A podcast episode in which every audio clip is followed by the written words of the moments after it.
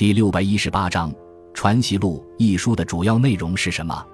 《传习录》是一部语录和论学书信集，是王守仁哲学思想的全面体现。该书非成于一时一人之手，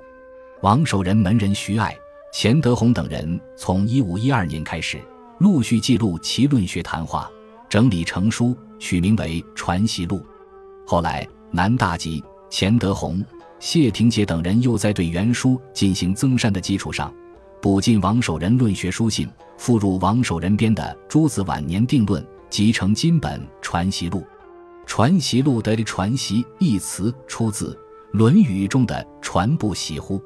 全书共分上、中、下三卷，其中上卷经王守仁审阅，主要是阐述他对格物致知的解释以及心机里的新思想；中卷是王守仁的亲笔，是他晚年的成熟之作，系统阐述了他的知良知、知行合一、心物合一等思想；下卷未经王守仁本人审阅。但是比较具体的解释了有关王守仁晚年的各种思想，《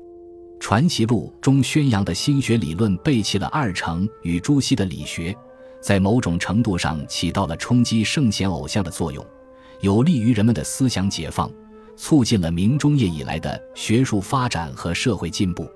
作为一部较为纯粹的哲学著作，其所阐述的思想对后来的哲学、社会意识影响极大。在中国古代哲学史上有着重要的地位。